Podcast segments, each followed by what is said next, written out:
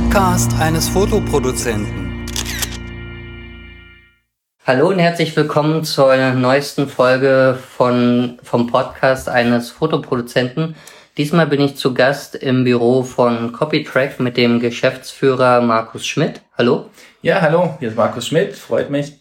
Vielleicht äh, kannst du einfach mal kurz erklären, was Copytrack überhaupt ist für die Leute, die die Firma nicht kennen und dann reden wir darüber, wie die Idee entstanden ist und so weiter. Ja, Copytrack ist ein äh, Service für Fotografen, Bildagenturen, ähm, aber auch Verlage ähm, und jetzt zum Teil auch äh, Web3-Anbietern, die Bildmaterial haben, jeglicher Art und äh, wissen wollen, wo das weltweit verwendet wird. wird. Ähm, die können das auf ihren Account hier hochladen und äh, wir liefern dann umgehend die Treffer weltweit zurück und dann äh, kann der Kunde entscheiden, ob das äh, eine rechtlich äh, einwandfreie Nutzung ist oder eben nicht und wie wir dann vorgehen. Und dann Fangen wir mal am Anfang an. Hast du die Firma mitgegründet oder bist du jetzt nur Geschäftsführer oder? Nee, ich bin der Gründer der Firma, ja. Okay, und wie, dann kannst du ja sicher aus erster Hand berichten, wie du zu der Idee gekommen bist. Ja, ich hatte ähm, zuvor ähm, ähm, bei Flightride gearbeitet und das gemacht, da geht es um Fluggastrechte. Ähm, und ähm, das ist äh, natürlich auch ein Legal Tech Unternehmen und äh, nach der Zeit habe ich mir dann überlegt, äh, welchen Bereich gibt es, in dem massenhaft ähm, ja, Rechtsverstöße stattfinden, die man hochautomatisiert abwickeln kann und bin dann ähm, eben auf diese Bildergeschichte gekommen. Also hattest du gar keinen äh, fotografischen Hintergrund, sondern eher einen rechtlichen Hintergrund oder was hast ja, du rechtlich, gemacht oder studiert? Rechtlich auch nicht. Ähm, also mein Hintergrund ist eher Wirtschaft. Das heißt, bei mir ging es schon immer um Startups und mhm. Geschäftsideen und ähm, deshalb äh, das ja und äh, hat okay. sich einfach dann ergeben. Und wann hast du die Firma gegründet? Ähm, die Gründung war, ähm, also um genau zu sein, 2015, aber an und für sich haben wir 2016 gestartet. Ähm, und äh, das Produkt ging äh, meines Wissens nach äh, Ende 2016 dann live, ja. Okay, und wie viel äh, Mitarbeiter habt ihr jetzt ungefähr? Ähm, also jetzt hier am Standort sind wir ähm, 15, dann haben wir noch Entwickler, ähm, so dass wir insgesamt etwa 20 Leute sind. Okay, und dazu kommt dann sicher auch das äh, Netzwerk an Partneranwälten und so, ne, mit denen Richtig. wir dann. Genau, die zähle ich jetzt nicht als Mitarbeiter, aber die sind extern und das ist natürlich eine, eine größere Anzahl. Wir arbeiten ja auch nicht nur mit Anwälten, sondern auch mit einem äh, globalen Inkasso-Unternehmen zusammen. Ähm, insofern ja, gibt es da natürlich äh, eine größere Menge an Partnern im Hintergrund. Da kommen wir dann sicher gleich noch zu. So, dann ähm, ihr beschreibt ja auf der Webseite eure Leistung als gestohlene Fotos und Illustrationen äh, finden. Mhm. Aber genauer genommen ist es ja eigentlich, ihr findet alle Bilder, die der Fotograf sagt, und der Fotograf muss dann erst also selber schauen, ob sie quasi gestohlen wurden oder nicht. Genau, also wir, wir finden die Bildverwendung, um genau zu mhm. sein, ist richtig. Und äh, der Einzige, der aber wirklich entscheiden kann, ähm, ob es eben legal oder illegal ist, ist unser Kunde, ja. Okay. Und äh, bei Leuten wie mir, die zum Beispiel ja über Bildagenturen anbieten oder hauptsächlich bei den Microstock-Bildagenturen, wo dann ein Bild sich auch schon mehrere hundert oder mehrere tausend Male verkaufen kann, ist es ja eigentlich praktisch gesehen für mich als Urheber unmöglich, mhm. äh, ganz konkret zu sagen, ob das Bild gekauft wurde mhm. oder nicht. Inwieweit könnt ihr da dann helfen? Was schon traurig ist und ja eigentlich auf das Problem hinweist, das stimmt, dass man als Fotograf oder Bildinhaber nicht weiß, ähm, wo der Partner ähm, das Bild hin verkauft hat, weil dafür sollte man ja eigentlich auch Geld bekommen.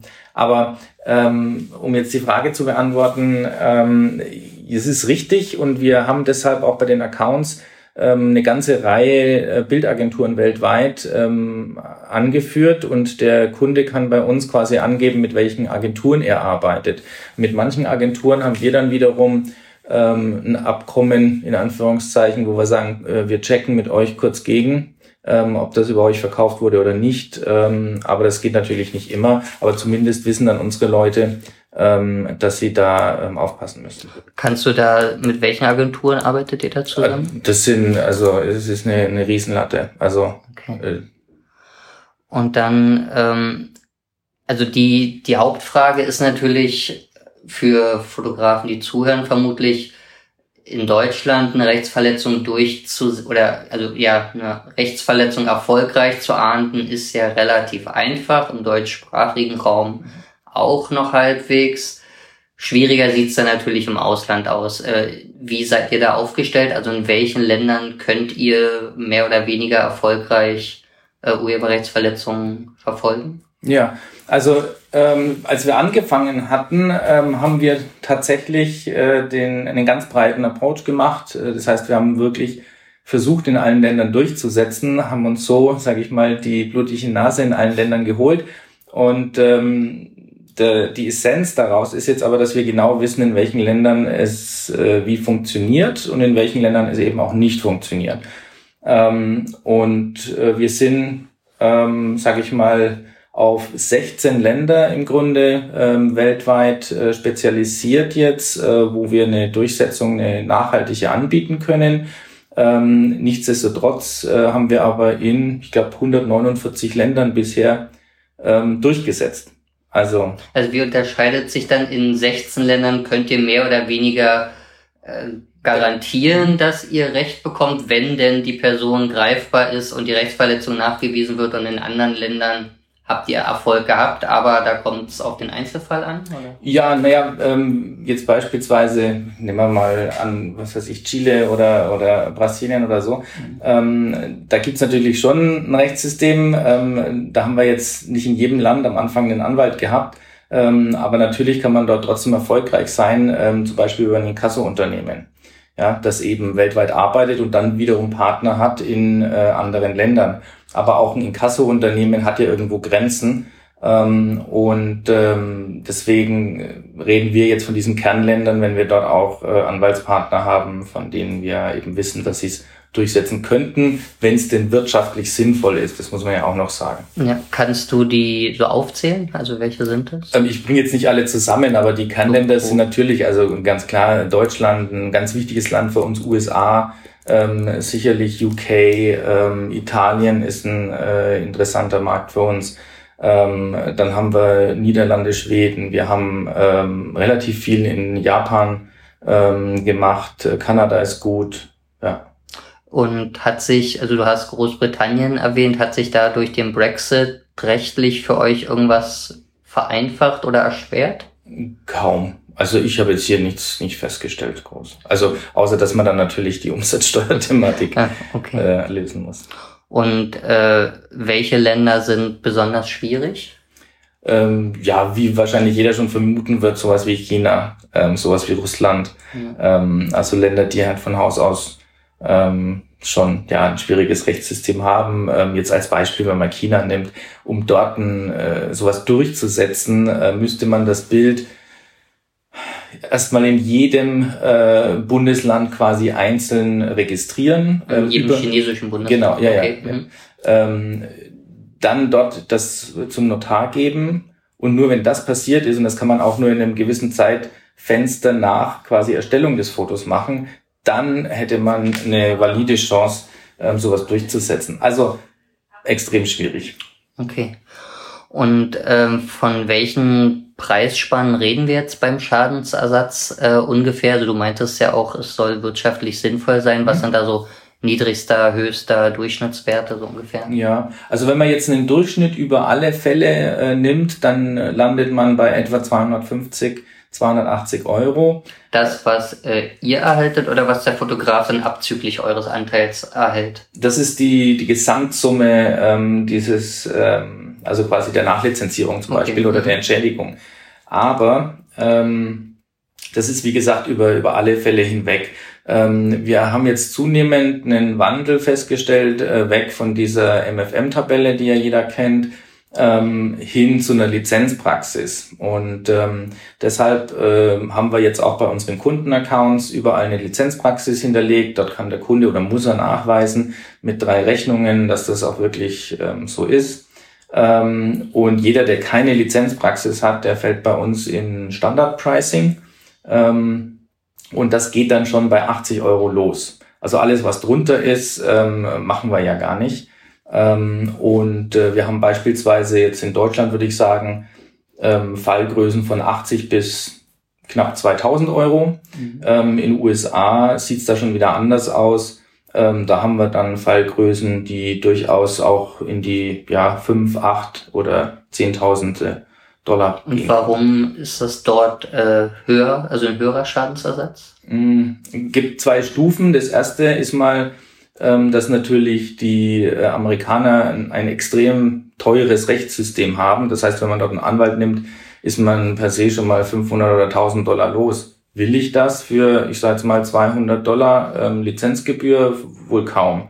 Will ich vor Gericht gehen, wo ich dann insgesamt wahrscheinlich bei 8.000 bis 10.000 Dollar lande? Nein. Also äh, settelt man sich in den USA in aller Regel. Also du meinst, die Leute sind eher bereit, einen höheren Schadensersatz zu zahlen, Ganz weil genau. sie nicht das äh, Gerichtsverfahren riskieren wollen. Ganz genau, mhm. ja. Äh, wenn man dann hergeht, äh, das empfehlen wir auch uns, unseren Kunden, machen das auch für die Kunden, ähm, die, und die Bilder registriert im amerikanischen Copyright-System, ähm, dann ähm, hat man den Vorteil, dass man eben auch Statutory äh, Damages äh, geltend machen kann mhm. und das sind dann nochmal größere Beträge. Also es ufert dort einfach aus, zu Gunsten unserer Kunden, auch zu unserer Gunst natürlich.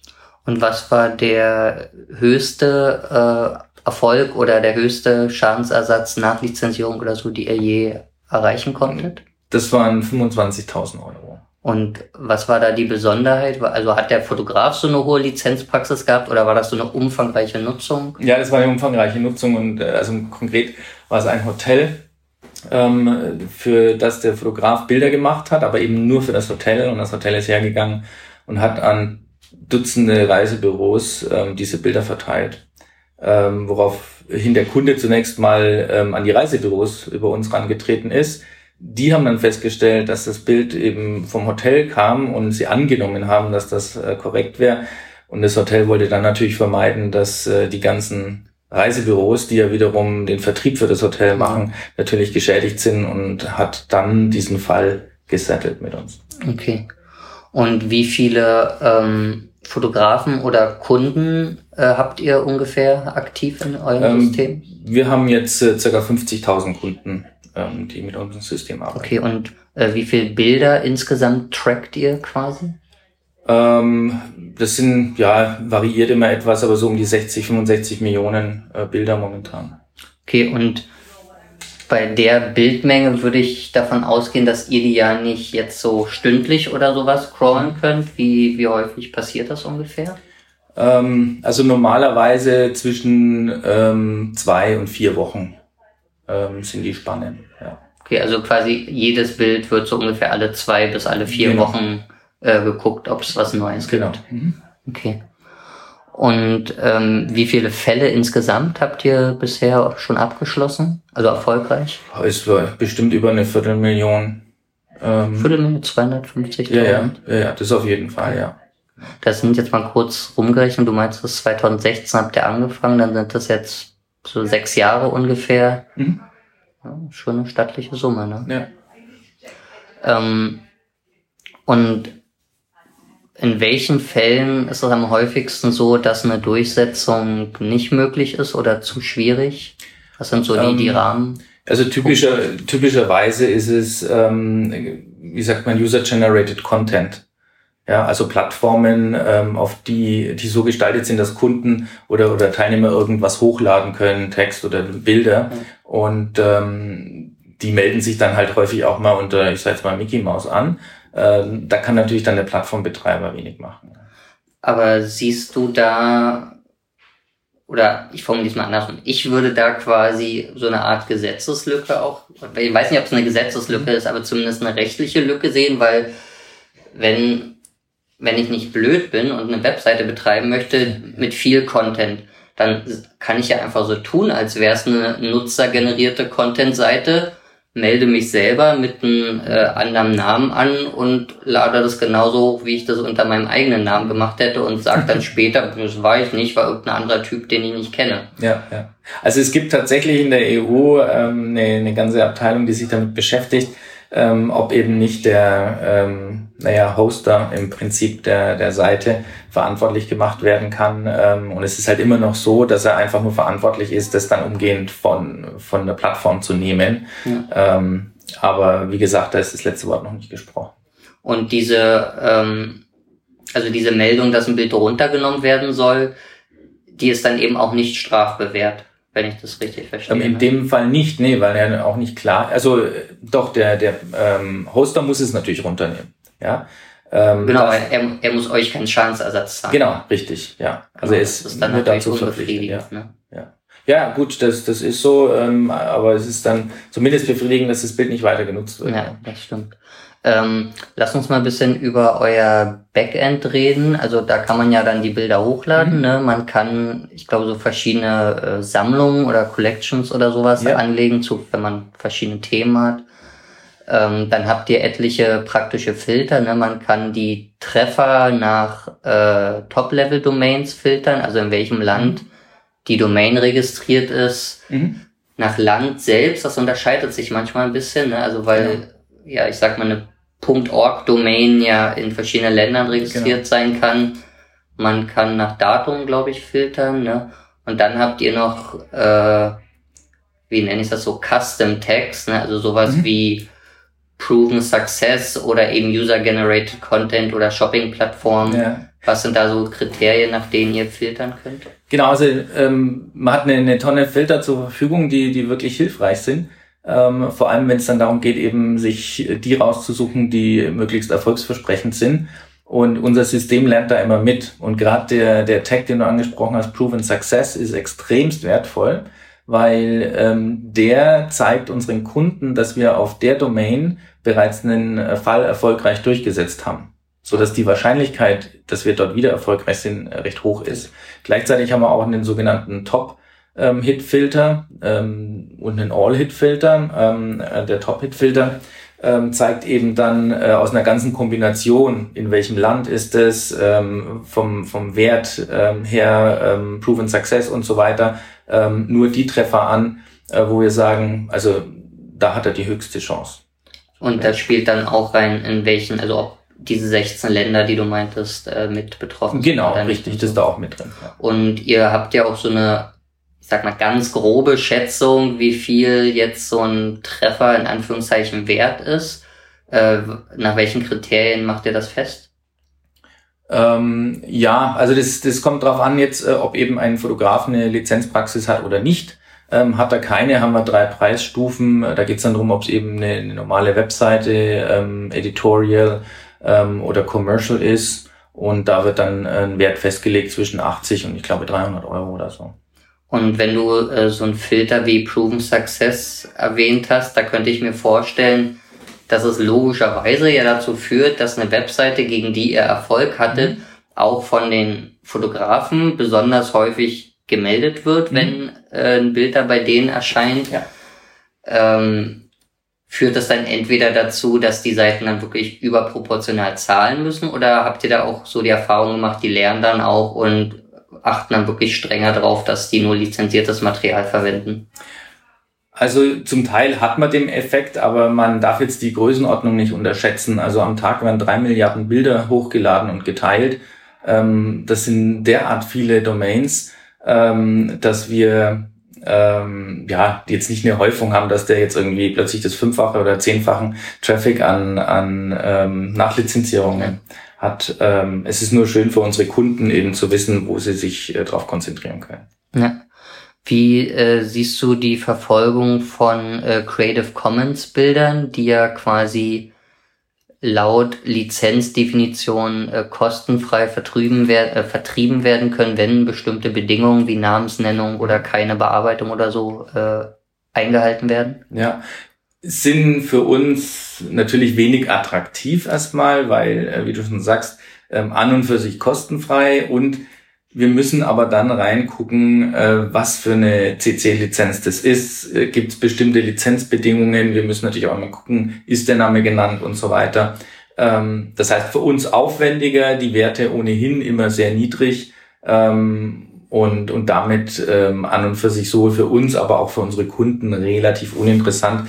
Ähm, die Kunden merken auch ganz schnell, dass sie mit ihren Bildern eigentlich viel besser verdienen könnten, ähm, wenn sie es eben nicht in einer CC-License veröffentlichen, sondern ganz normal. Schult ihr da die Kunden auch irgendwie so ein bisschen oder ist das, müssen die selber quasi draufkommen, dass es sinnvoller wäre, die zu verkaufen? Also, nee, das machen wir schon. Äh, wir haben ja hier einen Customer Service und Ähm, klar, verständlicherweise äh, bewegen wir uns, ähm, sage ich mal so top-down äh, mit den Top ja 500 oder 1000 Kunden, die kennen wir natürlich, haben Kontakt, äh, sprechen mit denen, die fragen halt auch nach, weil sie einfach interessiertere äh, Kunden sind. Ja, ähm, andere, die können wir im Grunde nur über unsere Snippets im System oder dann auch die Newsletter ähm, über das eine oder andere informieren. Okay.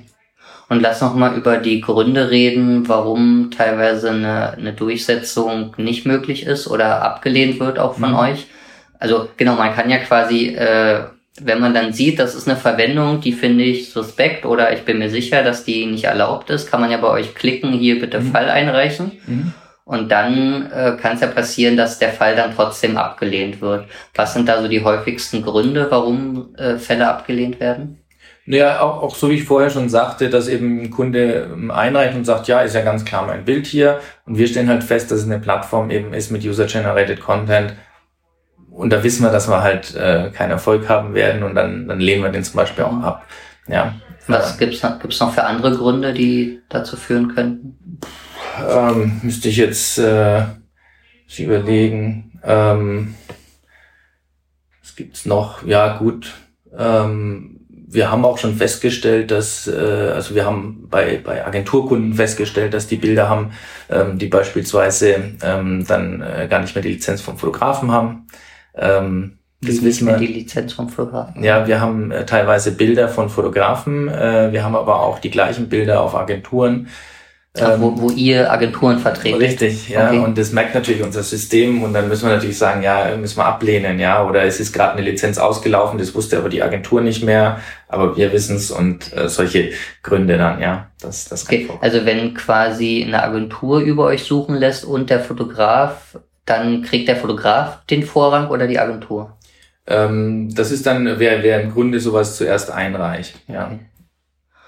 Und ähm, Ihr hattet auf eurer Webseite irgendwo in den Infos geschrieben, dass ihr so eine KI-gestützte Bilderkennung macht. Was mhm. genau ist da die Aufgabe der KI? Ähm, ja, also wir haben, unser System besteht im Grunde aus, aus zwei großen Teilen. Das eine ist ein äh, Crawling-System. Ähm, da crawlen wir ähm, im Monat ungefähr 350 Millionen Webseiten. Ähm, allein die die Ergebnisse aus, aus diesem Crawling, äh, ja, die werden auch immer wieder gelöscht, aber es sind so 25 Terabyte allein an Hits für unsere Kunden. Pro Monat, oder? Äh, ja.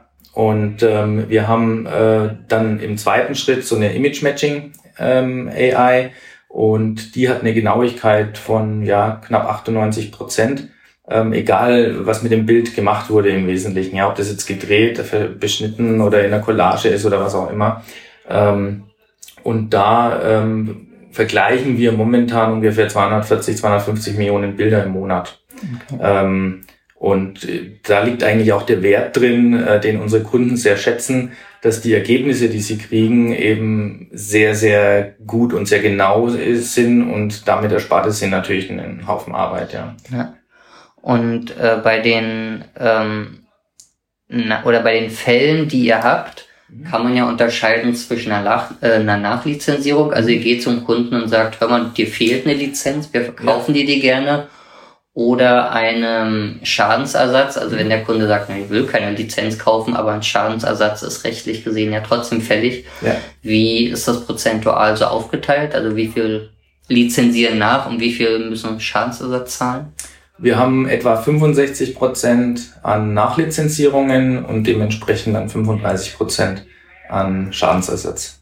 Also, und ist es korrekt zu sagen, dass quasi alle erstmal ein Nachlizenzierungsangebot bekommen und dann quasi die 35 Prozent gesagt haben, nee, wir wollen nicht und da ging es genau. dann ins gerichtliche oder vorgerichtliche nee. Verfahren? Nee, die können sich dann dort auch frei entscheiden. Ähm, also die kriegen quasi beide Angebote parallel, Nachlizenzierung und äh, okay. Schadensersatz.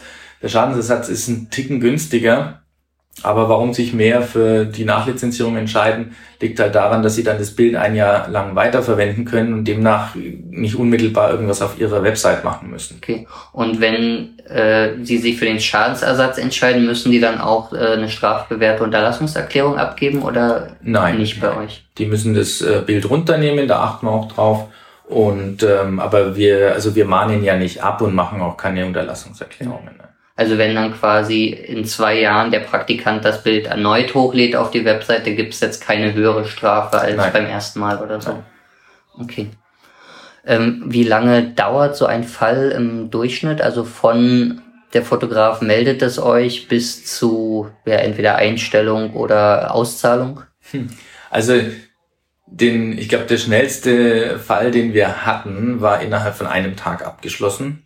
Und der längste, ich möchte jetzt nicht lügen, aber ich sage jetzt mal, der läuft ne? immer noch. Ja, nee, also wir, wir hatten auch am Anfang natürlich ähm, nicht mit so einem großen Volumen gerechnet und es gab dann auch in den ersten, also im ersten Jahr ging das natürlich, im, im zweiten, dritten Jahr gab es dann mal so einen Peak, wo wir also nicht mehr nachgekommen sind. Das heißt, da haben wir dann schon längere Laufzeiten gehabt. Wir haben jetzt aber im, im letzten äh, und vorletzten Jahr sehr viel bereinigt und äh, Fälle dann auch geschlossen, die äh, keine Aussicht mehr haben. Insofern sind wir momentan ähm, ja eigentlich äh, auf äh, komplett auf mit den mit den Fällen und ähm, wir haben in der ersten Phase, was ja diese Nachlizenzierung äh, angeht, ähm, eine, eine automatische ähm, ja, prozessuale Abwicklung und da sind wir ungefähr bei, ich würde mal sagen, zwei bis vier Wochen. Ja.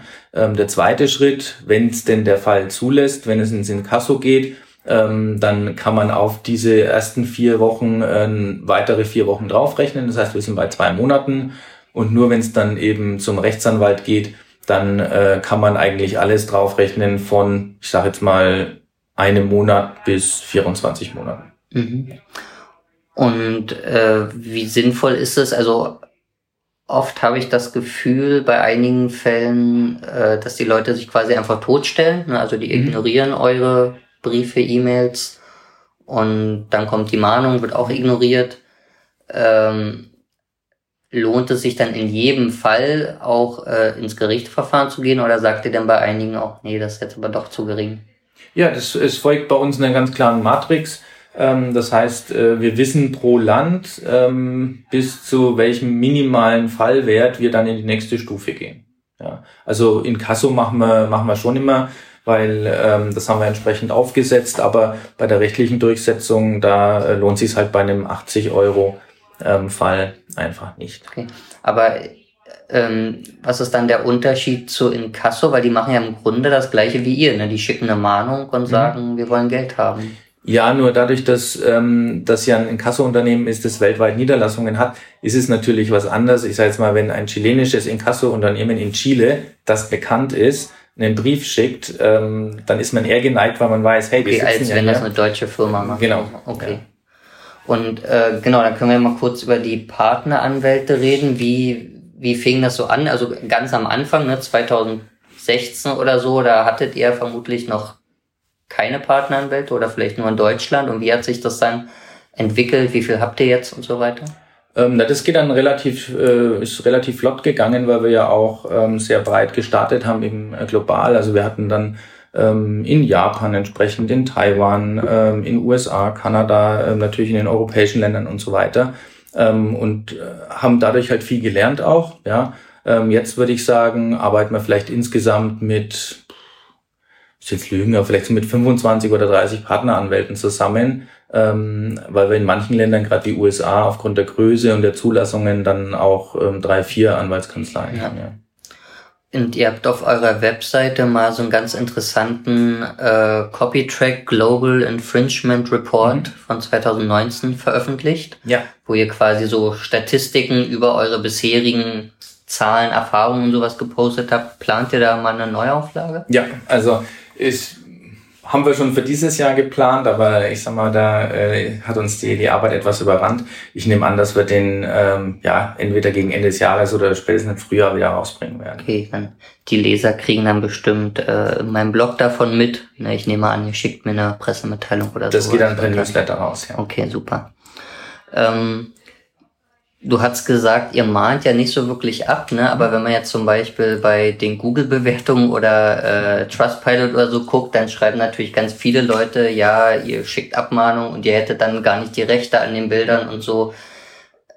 Liegt es das daran, dass die einfach keine Ahnung haben oder wie, wie, wie kommt das? Ähm, ja, es hat mehrere Gründe. Also zunächst mal, ich, ich kenne kein Inkasso-Unternehmen und im weitesten Sinne sind wir das ja dann, ja. Ähm, das sich größter Beliebtheit ähm, erfreut. Ja, also ich mag jetzt zum Beispiel die Zettelpüppchen, die die Strafzettel ja. ähm, verteilen in der Stadt auch nicht, auch wenn sie recht haben. Ja. ja? Ähm, und so ist es hier genauso. Und klar sind die Leute verärgert, wenn sie was zahlen müssen, verstehe ich auch.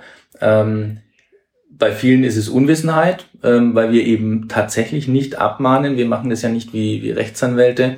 Ähm, und wir verlangen auch nicht diese überhöhten Summen. Ja, bei äh, den Abmahnungen sieht es ja so aus, man hat irgendwo 300 Euro ähm, Bildwert vielleicht äh, und muss dann irgendwie 2000 Euro Abmahnkosten zahlen. Das gibt's bei uns nicht. Ja. Und äh, genau, das hatten wir jetzt noch gar nicht erwähnt. Ne? Du meintest ja so, euer durchschnittlicher Nacherlös sind so ungefähr 250 Euro. Mhm. Und welchen Anteil nimmt ihr dann davon? Wir kriegen 45 Prozent von dem, was erlöst wird. Okay. Und ähm, die, also wie würdet ihr euch dann bezeichnen, wenn ich als Abmahnfirma, weil Bildersuchfirma trifft's ja auch nicht ganz, würde in Kasso-Unternehmen ja. passen oder was? Nee, wir im Grunde machen wir ähm, die Durchsetzung von Urheberrechten. Ja. Ähm, und ähm, das ist das eine und das andere ist, wenn es um Nachlizenzierung geht, dann sind wir, wenn man es ganz genau nimmt, an und für sich auch wie eine Bildagentur, verkaufen wir eine Lizenz für Bilder. Okay. Genau, die nächste Frage hast du schon erwähnt. Ne? Also wenn sich die Leute, die angeschrieben wurden für eine Nachlizenzierung, entscheiden, dürfen sie das Bild ein Jahr lang dann mhm. nutzen. Mhm, ne? Genau. Und was geschieht, wenn die äh, das vergessen? Also schickt ihr dann nach 13 Monaten nochmal eine Rechnung oder wie läuft das? Ja, unser System findet das ja dann auch wieder. Ja, das heißt, der Fotograf hat dann die Möglichkeit, das. Ja, aber läuft das dann automatisch, weil ihr quasi wisst, äh, das müsste jetzt abgelaufen sein, oder äh, muss dann der Fotograf nochmal aktiv sagen, äh, hier guckt da nochmal drauf? Ähm, wir haben ein System für Vertragsstrafen, ja. Ähm, und da guckt unser System nach, also sowohl bei äh, den Nachlizenzierungen als auch bei den äh, Schadensersatzgeschichten. Ähm, aber nichtsdestotrotz, wenn das Bild dann äh, weiter verwendet wird, ähm, könnte der Fotograf das quasi nochmal ähm, bei uns einreichen. Mhm, ja. Okay. Und von den Motiven her, ähm, was würdest du da sagen? Gibt es da irgendwas, was besonders häufig geklaut wird? Kann man da Muster erkennen? Ja, es ist schon sehr viel so Reisefotografie, ähm, die man hat. Ähm, und dann natürlich äh, haben wir jetzt auch verstärkt äh, Produktfotografie, ähm, weil es dann darum nicht nur geht, äh, dass eben das Foto verwendet wird, sondern dann geht es halt auch um Produktfälschungen ähm, beziehungsweise ähm, um Graumärkte die dann die Marken selbst interessiert, wo wird das verwendet oder ähm, wer fälscht meine Produkte. Die dann aber mit den originalen Produktfotos werben, ja, genau, obwohl es gar nicht das Originalprodukt ist. Richtig, weil die natürlich teuer sind zu erstellen ja. ähm, und jeder schon wüsste, wenn es irgend so ein Snapshot ist von einer Gucci-Tasche, ja. dass es eben keine echte ist. Okay. Und äh, von den Ländern, in welchen Ländern wird besonders häufig geklaut? Ähm, interessanterweise ist es die USA. Ja, ähm, China natürlich auch, aber ist ja nicht so relevant äh, wegen der Durchsetzung. Aber USA ähm, könnte ich mir gut vorstellen, weil da eben eine, auch eine große Anzahl an, an Unternehmen, kleinen Unternehmen, Startups ähm, äh, sitzt, die eben ganz viele Webanwendungen haben. Also würdest du jetzt sagen, einfach nur aufgrund der schieren Masse, also an absoluten Zahlen oder auch relativ gesehen prozentual im Verhältnis zur tatsächlichen Bildnutzung? Ne, soweit ich mich an den, an den Infringement Report da erinnern kann, 2019 war ja USA mit circa 30 Prozent oder 33 Prozent mhm. da gestanden. Also ähm, genau, aber ich weiß halt nicht, ob ihr das in Relation gesetzt habt zu den Bildern, die überhaupt gefunden wurden dort oder nicht. Ähm, nee, es war in, ins Verhältnis gesetzt, ähm, also zu, genau, zu den Bildern, die wir auf unserer Plattform gefunden haben. Okay, also prozentual schon. Genau, sind okay. so viel auf USA entfallen. Mhm. Und ähm, Du meintest ja auch schon, China und vermutlich der gesamte asiatische Raum ist in der Rechteverletzung ein bisschen schwierig. Plant ihr da in Zukunft irgendeine Erweiterung oder eine Verstärkung? Ähm, naja, es gibt schon ähm, Länder, in denen man gut durchsetzen kann, ähm, also beispielsweise Japan. Ähm, da funktioniert das, äh, dann zum Beispiel Taiwan äh, funktioniert das, äh, Südkorea, also im Grunde die, also man muss schon so sagen, die, die Länder, die halt eher demokratisch geprägt sind, ja, im weitesten Sinne, äh, da funktioniert das am ehesten noch. Mhm. Ähm, eins, was ich bisher noch nicht rausgefunden habe, ist, auf eurer Webseite steht ja äh, im Grunde, der Service ist für die Fotografen oder die Urheber frei, ne, mhm. weil ihr ja an den Prozenten verdient. Mhm. Aber ihr habt ja trotzdem ein äh, bezahltes Abo-Modell, ne? Ja, ähm, das ist etwas, das haben wir, das haben wir mal ausgetestet, ja, ähm, wie das funktioniert. Ähm, ich bin äh, nie ein großer Freund von dem Modell gewesen, weil ich mir immer sagte, äh, wenn wir einen guten Service anbieten, dann kommen die Kunden auch so zu uns. Wir mussten aber feststellen, dass wir ähm, einige Pappenheime haben, die Bilder bei uns hochladen, die Ergebnisse verwenden und dann aber selbst sich um die Durchsetzung kümmern. Ja, und ähm, insofern produziert es bei uns nur Kosten ähm, und deswegen haben wir die Accounts jetzt ähm, limitiert auf 500 Bilder und wenn jemand mehr möchte, dann ist es ein relativ geringer aus meiner Sicht äh, Beitrag ähm, mehr zu suchen. Okay. Und wenn, wenn ihr einem äh, Bildnutzer eine E-Mail, also er schreibt überhaupt E-Mails oder Briefe oder wie Beides. erfolgt das? Beides. Also wenn wir sowas äh, versenden, dann geht es in der Regel parallel raus, auch unabhängig vom Land. Und ähm, kannst du so, also jetzt nicht im Wortlaut, aber kannst du so grob äh, sagen, wie so die erste Anfrage formuliert ist? Weil die haben ja im Grunde mhm. noch nichts von euch gehört und plötzlich wollt ihr Geld von denen. Genau, also dann, wir, wir stellen uns da vor, das ist in der Regel so ein, so ein ja, Zweiseiter, ähm, eben Ansprache, hallo lieber Opponent, äh, du verwendest ein Bild, ähm, das einem unserer Kunden gehört. Ähm, wir können aber bei dir keine gültige Lizenz feststellen. Du hast dir die Möglichkeit, ähm, eine Lizenz nachzuweisen, wenn du hier klickst, weil wir haben ja so ein Portal, wo man das dann hochladen kann. Ähm, dann prüfen wir das und schließen den Fall, wenn das okay ist. Ähm, wenn das nicht der Fall ist, dann ist es äh, vermutlich eine Urheberrechtsverletzung nach dem deutschen Recht. Ähm, wenn es nicht im, im, im Deutschland ist, sondern im Ausland, dann weisen wir darauf hin, dass wir im Ausland mit Partneranwälten arbeiten ähm, und er jetzt die Möglichkeit hat, entweder nachzulizenzieren oder Schadensersatz zu zahlen. Ja, so hat er die drei Möglichkeiten: entweder Lizenznachweis schicken, nachlizenzieren oder Schadensersatz. Und ähm, dann auch jeweils in der Landessprache oder? Genau, ja. Wir arbeiten dann mehrsprachig. Okay. Und äh, benutzt ihr für dieses Crawlen der ganzen Bilder, also ist das quasi auf Google Images aufgesetzt oder habt ihr einen, einen eigenen Crawler? Das sind ganz verschiedene Crawler. Also wir verwenden ähm, insgesamt, ich glaube, fünf, sechs Crawling-Systeme. Ähm, und das sind ähm, auch unsere eigenen Crawler natürlich äh, ganz vorne dran, weil die können wir einstellen ähm, und auch in, sage ich mal, bestimmte Richtungen schicken. Ja, wenn wir jetzt sagen, wir wollen äh, bestimmte Bilder nur in Deutschland suchen ähm, oder eben nur in Europa, dann können wir das aufgrund der IP-Adressen eben machen. Sowas ist mit einer äh, globalen Bildersuche wie jetzt Google oder sowas nicht möglich. Ja. Und die haben das ja auch, soweit ich weiß, jetzt recht eingeschränkt. Mhm. Und ähm, als ich jetzt fürs Interview ein bisschen recherchiert hat, habe ich mich mal durch eure Optionen geklickt im Backend. Habe ich paar Sachen gefunden, wo ich noch nicht ganz äh, verstanden habe, was da der Sinn ist oder wofür man das nutzt. Zum einen kann man verschiedene Benutzer anlegen. Was, ja, was ist da der Use Case? Ähm, na, das ist vor allem dann für, für Verlage oder Agenturen, ähm, wo man dann halt ja teilweise drei, vier Leute in der Abteilung hat, die eben auf dem Account arbeiten sollen. Okay, und dann gab es noch äh, was mit externen Anwendungen, die man verknüpfen kann? Genau, unser gesamtes System, ich würde fast sagen mit allen Funktionen, ist mit einer API versehen, so dass wenn jetzt ein, Geschäftskunde ähm, oder eben eine Agentur mit unserem System arbeiten will, aber sich nicht immer einloggen will, dann können die quasi alle Funktionen bei sich irgendwo integrieren über eine Schnittstelle. Okay, also es ist ja. quasi ein API-Tool. Genau. Okay. Und ähm, ich hatte das jetzt öfter schon mal, also an, naturgemäß, weil ich so viele Bilder habe, kriege ich auch ja richtig viele Treffer bei euch und dann brauche ich manchmal ein halbes Jahr oder ein ganzes Jahr, um mal raufzugucken auf einen Treffer. Und dann kommt es natürlich oft vor, dass es dann halt schon wieder weg ist, das Bild, ne? Mhm.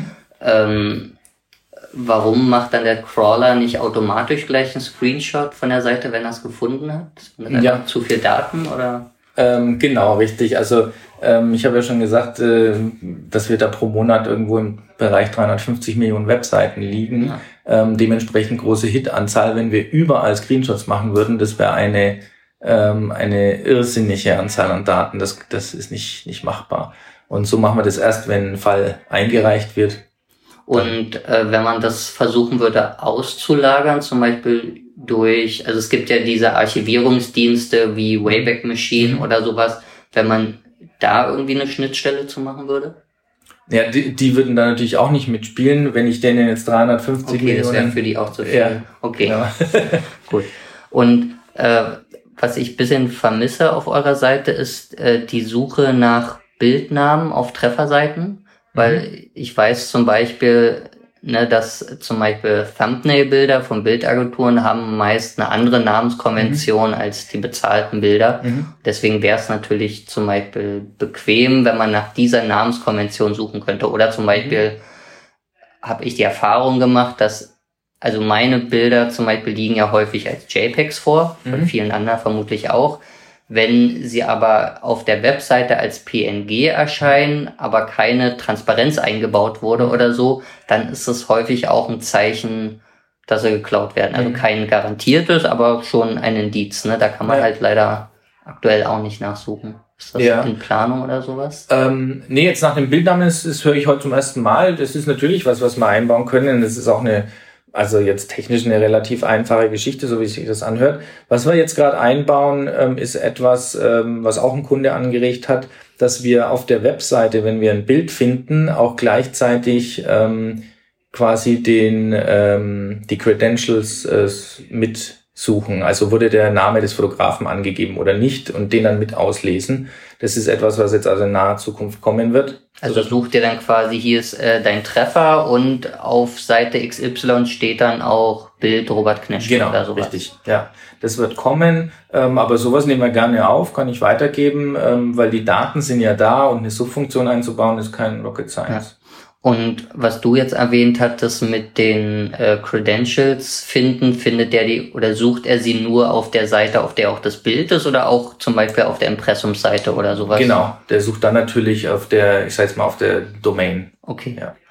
Und ähm, wenn man äh, so einen Treffer hat und bei euch Fall einreichen klickt, da kommt ja so eine Abfrage von allen möglichen Sachen. Ne? Bist du der Urheber, bist du der Inhaber mhm. der Nutzungsrechte, dürfen andere Leute mhm. Rechte vergeben und sowas. Und ganz unten kann man quasi den ja, Preis, sag ich mal, äh, ja. eintragen. Ähm, was ist da empfehlenswert, also so hoch wie möglich oder irgendwas Realistisches oder lieber niedrig, weil die Leute eher zahlen würden? Ja, also da? kommen wir zu dem zurück, was ich gesagt habe. Ähm, es geht nach der Lizenzpraxis. Ähm, hat ein Kunde bei uns keine Lizenzpraxis, ähm, wird er auch nicht über unser Standardpricing gehen können. Mhm. Dann wird es beim Review-Prozess äh, quasi korrigiert. Ähm, hat ein Kunde eine Lizenzpraxis, dann kann er das natürlich auch entsprechend angeben. Wir wissen ja, dass die dann, ich sage jetzt mal, meinetwegen 1000 Euro pro Bild sind und dann wird es auch akzeptiert, ja. Und ähm, was passiert, wenn man ein Bild meldet im Sinne von äh, hier bitte nachfragen und der Kunde hat dann eine Lizenz? Ähm, dann wird der Fall geschlossen.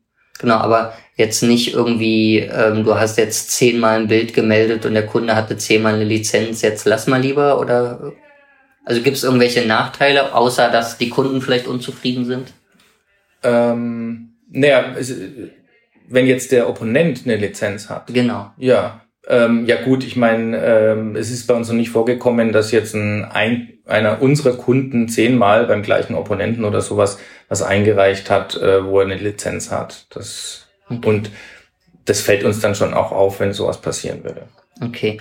Und ähm, es gibt ja, korrigiere mich, wenn ich falsch liege, ob es nur in den USA ist oder auch für andere Länder gibt, halt äh, eine Copyright-Anmeldung, die mhm. sich ja unterscheidet vom Urheberrecht, das man in Deutschland mhm. ja automatisch zugesprochen bekommt. Wie sinnvoll siehst du so eine Anmeldung und ne, lohnt sich das? Also, weil die mhm. kostet ja auch Geld ja. pro Bild. Ähm, also zunächst mal ist es so, dass weltweit unabhängig von den Copyright-Registern ähm, Copyright-Recht gilt. Ja, es gibt extrem wenige Ausnahmen, ähm, wo das nicht gilt. Ähm, und äh, es gibt aber weltweit nur, ich glaube, 17 Copyright-Register und von denen ist eigentlich das ein, einzige relevante ähm, das in den USA. Ähm, da macht es, wie ich vorhin sagte, Sinn, weil man eben diese Statutory Damages geltend machen kann und dann ein Vielfaches von den ohnehin schon hohen, vielleicht 1, 2, 3, 4, 5.000 Dollar äh, verlangen kann. Ähm, warum das äh, so ist in den USA, ist im Prinzip auch nur äh, USA-spezifisch, weil äh, das Copyright besteht so oder so Aber eben diese zusätzlichen Schäden geltend zu machen, geht nur mit der Anmeldung. Ja. Okay, und äh, wie viel kostet das im Schnitt, so eine Anmeldung? Ähm, bei einer einzelnen bin ich überfragt, ähm, aber viele Fotografen ähm, reichen das im Bundle ein, also gleich mal so 100, 200 Bilder mhm. äh, am Stück und das ist dann relativ günstig. Das liegt dann irgendwie so bei, boah, ich müsste jetzt lügen, 40 bis 70 Dollar oder so, aber dann Pro hat Bild oder insgesamt? Nee, nee, insgesamt dann okay. eben. Und dann ist es durchaus interessant. Ja. ja.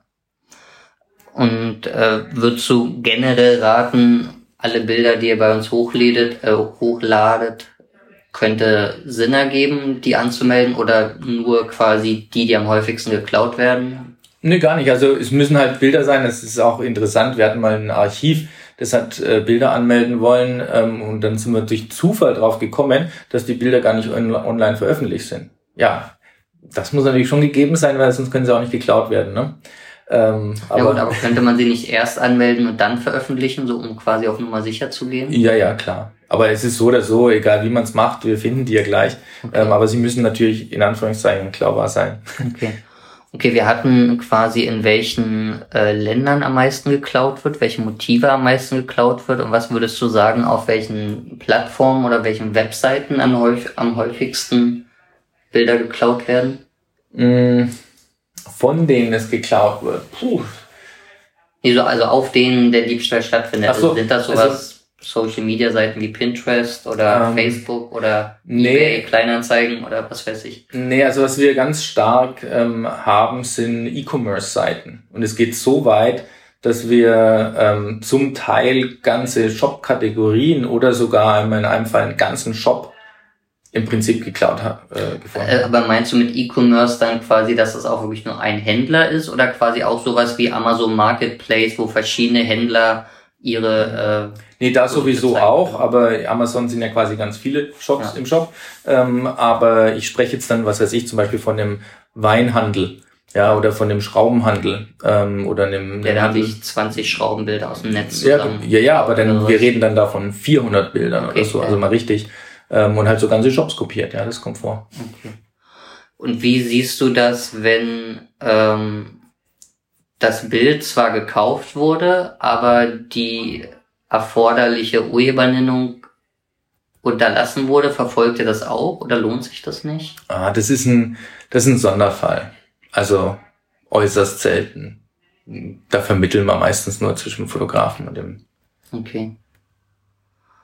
Und ähm, hilft es, wenn man in den EXIF-Daten äh, also seine ganzen Urheberdaten einträgt oder ist das irrelevant für den Nachweis? Also ähm, für unser System ist es völlig unrelevant, weil unser System basiert rein auf dem Bild. Das ist also Pixel- und Vektorbasierte Suche. Ähm, ob da jetzt Daten im Hintergrund sind oder nicht, ist uns egal. Okay. Und äh, zum Beispiel bei, bei Leuten wie mir ist es ja so, dass wir mit einem Team von Leuten zusammenarbeiten, ne? also jetzt Fotografen, Illustratoren, 3D-Grafiker und so. Ich, also als Robert, äh, in dem Fall nicht der tatsächliche Urheber bin, sondern das ist dann halt zum Beispiel der Illustrator oder mhm. sowas. Wie wird das bei euch im System gehandhabt, wenn nicht der Urheber selbst eine äh, Rechteverletzung verfolgen lassen möchte? Ähm, nee, er muss zumindest die Rechte am Bild haben, mhm. ja, oder die, die, das Recht daran, wie eine Agentur eben Lizenzen zu erteilen. Mhm. Ja, hat er das nicht, dann würde ernsthaft gegen unsere Geschäftsbedingungen verstoßen. Also man ja. braucht quasi idealerweise einen schriftlichen Vertrag mit dem tatsächlichen genau. Urheber. Ne? Ja. Okay, und das äh, lasst ihr euch dann zeigen oder wie oder reicht euch das Häkchen auf der Webseite? Nein, wir, wir laden diese Dokumente dann schon auch in das Kundenprofil hoch, also auch die Lizenznachweise zum Beispiel, die Rechnungen, die werden bei uns hinterlegt, ja. Okay. Hm, du hast ja schon gesagt, dass ihr jetzt so ein, zwei Änderungen habt. Gibt's äh, in der Zukunft Sachen, die in Planung sind, die vielleicht interessant wären? Kannst du da schon was verraten? Ähm, ja, also wir sind ja jetzt hauptsächlich in dem äh, Bereich äh, Copyright unterwegs und haben jetzt gesehen, dass äh, vermehrt ähm, ja, Marken ähm, auf uns aufmerksam werden. Das heißt, äh, da geht's dann eben um dieses Thema Produktpiraterie, ähm, Graumärkte. Ähm, und äh, das wird ein interessanter Markt, da äh, werden wir sicherlich uns bewegen ähm, und unterwegs sein. Und das zweite ist dann eher so in Richtung Marketing, Influencer, Web3. Ähm, da gibt's auch Märkte, die. Genau, das wäre jetzt meine nächste Frage. Du hast ganz am Anfang auch das Web 3 erwähnt. Also was verstehst du da genau drunter?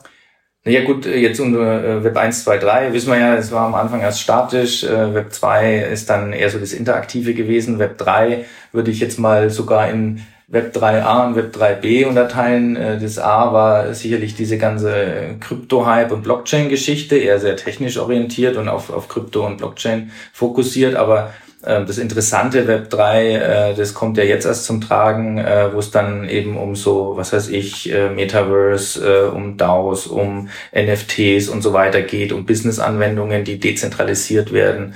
Ähm, ob das jetzt, was weiß ich, kann jedes digitale Asset sein, ja, ob es jetzt der Ausweis ist oder ob es ein Bild ist.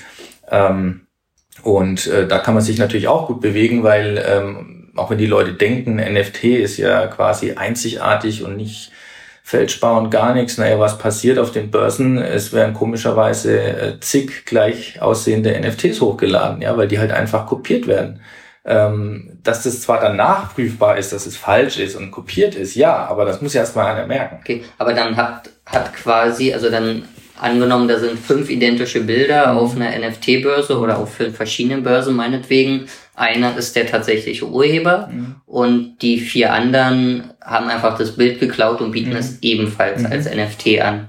Und dann kauft das jemand, dann sagt er hier, ich habe mein mein digitales Token, ich das ist jetzt meins mhm. und dann kommt ihr und sagt, nee, stimmt aber nicht oder wie kann man sich das vorstellen? Nee, es geht ja erstmal darum, ähm, es überhaupt zu entdecken. Ja, und beispielsweise ähm, ist es für eine NFT-Börse interessant, ähm, schon von Anfang an gar nicht zuzulassen, dass gleiche Bilder hochgeladen werden. Also seid ihr dann im Auftrag des Urhebers unterwegs oder dann eher von äh, halt den Börsen könnten, oder Dienstleistungen? Könnten beide die Kunden sein. Okay. Ja. Und ein weiteres Thema ist ja vielleicht auch ganz interessant, äh, da schreibe ich auch gerade einen längeren Artikel zu, das Thema künstliche Intelligenz, also Bilder, die mit DALI, Stable Diffusion und so erstellt mhm. werden. Wie ist da deine Einschätzung? Da ist ja quasi, das ist ja gerade so eine ganz schwammige rechtliche Grauzone gerade. Wer hat das Urheberrecht, das Copyright? Mhm. Wenn man da was klauen würde, wie wäre das verfolgbar oder nicht? Ähm, ne, da auch wieder, uns geht es erstmal darum, dass wir die Leute in die Lage versetzen, es zu finden. Ja, ähm, was man dann danach draus machen kann, rechtlich, ähm, wie du sagst, ist momentan zum Teil noch nicht geklärt. Ähm, zum Teil ist es aber klar. Ähm, aber unsere, unser Thema ist das Auffinden. Und ähm, die rechtliche Durchsetzung, da beschränken wir uns natürlich jetzt auf den Bereich, wo es rechtlich gesichert ist. Also würdet ihr quasi, wenn ich jetzt äh, ein KI-Bild bei euch hochlade, mhm. was ich zum Verkauf anbiete und wo ich sage, das habe ich gemacht, mhm. würdet ihr aber nicht rechtlich äh, verfolgen? Das wird ein anderer Service, genau. Das wird nicht unter dem jetzigen Portal stattfinden. Okay, aber äh, ihr plant sowas ja. äh, einzu mhm. einzurichten? Genau. Okay. Gut, dann war das doch ein guter eine gute Zusammenfassung. Dann bedanke ich mich auf jeden Fall, dass du dir die Zeit genommen hast. Ja, sehr gerne, danke auch. Und äh, Leute, die interessiert sind, können halt einfach auf der Copytrack-Seite gucken, was er anbietet oder einfach testweise Bilder hochladen. Ne? Gerne, ja. Hm? Wunderbar, dann bedanke ich mich. Tschüss. Danke, tschüss.